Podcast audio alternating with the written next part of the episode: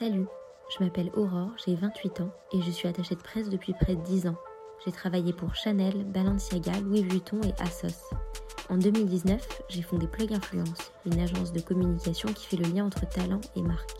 Aujourd'hui, vous écoutez le mythe de l'influenceur, un podcast qui vous en apprend plus sur les créateurs de contenu et qui déconstruit le cliché de l'influenceur qui roule en Porsche et qui vit à Dubaï. Dans cet épisode, je reçois Amélie Ebongue, social media expert et autrice du livre Génération TikTok. Elle vit aujourd'hui en Suède où elle a rejoint le comité stratégique des célèbres TED Talk. Il y, a un, sujet qui va être important, je pense, en 2023, euh, c'est de réenchanter la part de l'influence et d'expliquer en quoi euh, il y a des vrais enjeux euh, business, au-delà d'avoir des KPIs de rayonnement, de notoriété. Je pense qu'on n'en est plus du tout à ce stade-là. Aujourd'hui, on va vraiment être dans une phase de euh, renforcer le discours et d'expliquer en quoi euh, il y a de l'influence de qualité. Mm. Et je pense que progressivement, on va arriver, euh, c'est peut-être ambitieux ce que je dis, mais je pense qu'on va arriver à de l'influence verte. Je pense qu'on va pouvoir labelliser la vraie influence. Parce qu'aujourd'hui, on a bien compris, les consommateurs, ils sont pas dupes. Tu vois, on est tous prospects de quelqu'un. Je pense qu'aujourd'hui, en 2023, la plus grande partie des marques, en tout cas qui ont une audience B2C, euh, décident vraiment de travailler leur audience avec des créateurs de contenu, influenceurs. Franchement, le terme là, on est, on est fatigué. C'est-à-dire, choisissez ce que vous voulez.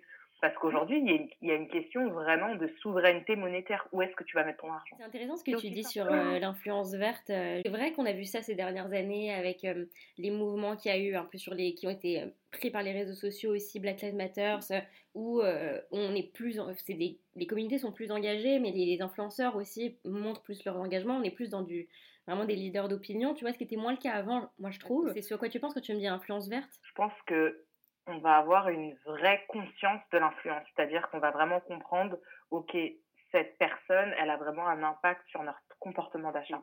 Plutôt un discours de responsabilisation de la profession Ouais. et du secteur en lui-même. Tu me parlais de Magali Berda qui lance une fédération pour prévenir des dérives, de l'influence, tout ça. Qu'est-ce que tu en penses, toi? Cette fédération, ça va nous permettre finalement de réenchanter qui est Shona Evans. Qu'est-ce qui a vraiment, qu'est-ce qui a changé en fait avec l'arrivée de TikTok euh, qui n'y avait pas avant? TikTok a gagné en part de voix avec le confinement. Maintenant, ce qu'elle a apporté en termes de fraîcheur dans le paysage actuel, c'est la spontanéité. Aujourd'hui, sur TikTok, on est tous des créateurs, c'est-à-dire qu'on a tous une voix. Ce qui est encore plus fort, euh, c'est qu'elle a misé dès le départ sur le format vidéo et la verticalité. Quand tu lances un produit, il faut comprendre ce que tes utilisateurs vont venir chercher chez toi. Comme toute stratégie d'entreprise, tu lances un produit, c'est quoi l'attraction?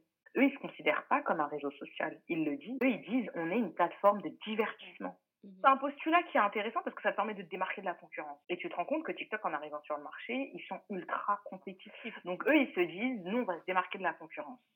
Et pour se démarquer de la concurrence, on va permettre à chacun d'être le propre acteur euh, de son contenu sur le réseau social. Donc je pense qu'ils ont été très en avance sur l'expérience utilisateur. Dans ton livre, tu parles notamment du fait que le confinement, ça a été le booster de TikTok. Et tu dis, contrairement à son concurrent Instagram, où la consommation ostentatoire domine, sur TikTok, on se montre sous sa véritable nature.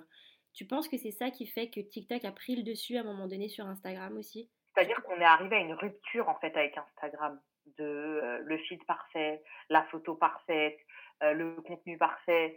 Euh, et les tendances, elles naissent, elles meurent aussi. TikTok rémunère, on va dire déjà les créateurs de contenu, mais il faut voir la rémunération que c'est. C'est toujours très opaque, très flou sur la manière dont ils euh, rémunèrent les créateurs. Et c'est vrai que déjà depuis le confinement, il y avait pas mal de créateurs de contenu qui expliquaient que malgré leur audience, malgré euh, le nombre de vues qu'ils ont sur l'ensemble de leur contenu, ont du mal à pénétrer vraiment euh, le marché de la rémunération des créateurs de contenu. En fait, aujourd'hui, on est dans une bataille de l'attention. C'est-à-dire que les plateformes, elles veulent toutes conserver leurs créateurs. C'est-à-dire que Instagram, ils veulent pas perdre un centième de leurs créateurs comme TikTok. Et ben, c'est la même chose pour YouTube, c'est la même chose pour chacune des plateformes, en fait. Mhm. Personne veut perdre euh, des créateurs et personne n'accepterait aussi de voir qu'un créateur va sur une autre plateforme parce que c'est il y a une meilleure rémunération. Je pense que ce que TikTok va offrir à ses créateurs de contenu, euh, c'est la fraîcheur aussi de la plateforme, même si elle est plus neuve. hein. Aujourd'hui, euh, tout le monde connaît TikTok, même si on l'utilise ou pas. Je pense que TikTok, c'est vraiment une plateforme d'AB testing en continu. On Mhm. vient sur TikTok pour tester plein de trucs. Là où sur Instagram, on est encore, on est beaucoup moins dans cette logique. C'est vrai que le temps d'attention, c'est la valeur marchande aujourd'hui. Qu'on soit sur YouTube, sur Instagram, sur TikTok, c'est la valeur marchande. C'est notre attention en fait. C'est ce que, c'est ce qu'on vend en vrai.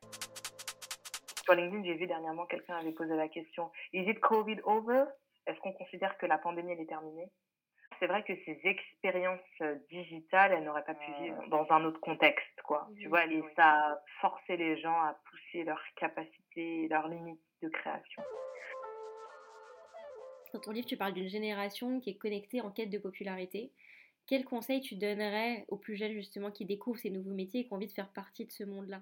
La passion, c'est pas, ça fait pas tout. Je pense qu'on a des métiers avec l'ère du numérique qui nous permettent d'explorer le champ des possibles et ça, c'est vraiment magnifique. Je voudrais euh, parler un petit peu d'entrepreneuriat avec toi parce que euh, forcément on se rejoint là-dessus. Et puis moi j'ai regardé un petit peu les projets que tu avais fait euh, en parallèle aussi euh, de, tout ce que tu fais actuellement. J'ai regardé l'ONG que tu avais créé au Cameroun notamment, Parfait Mm. Project ou encore tu avais lancé un truc qui s'appelait Attends 30 secondes. Est-ce que c'est des expériences qui ont aussi changé euh, ta notion de réussite et d'échec, tu vois, euh, à force de se réinventer, euh, de développer autant de projets euh, Ma vision, c'est que moi, je, je me lance sur des sujets euh, qui me portent aussi, tu vois. Parce que c'est vrai que lancer un projet, c'est beaucoup d'énergie mhm. et euh, j'ai envie de le faire bien. Euh, comment on s'affranchit des codes et comment finalement euh, on arrive à faire carrière. Parce que Mhm. tout le monde n'a pas forcément euh, vocation à créer une entreprise. C'est quoi ta définition du coup de l'influence? Waouh Euh, C'est la personne qui impacte avec positivité. Et comment tu vois l'avenir des réseaux sociaux? Est-ce qu'on va avoir davantage de snack content comme tu le dis dans ton livre?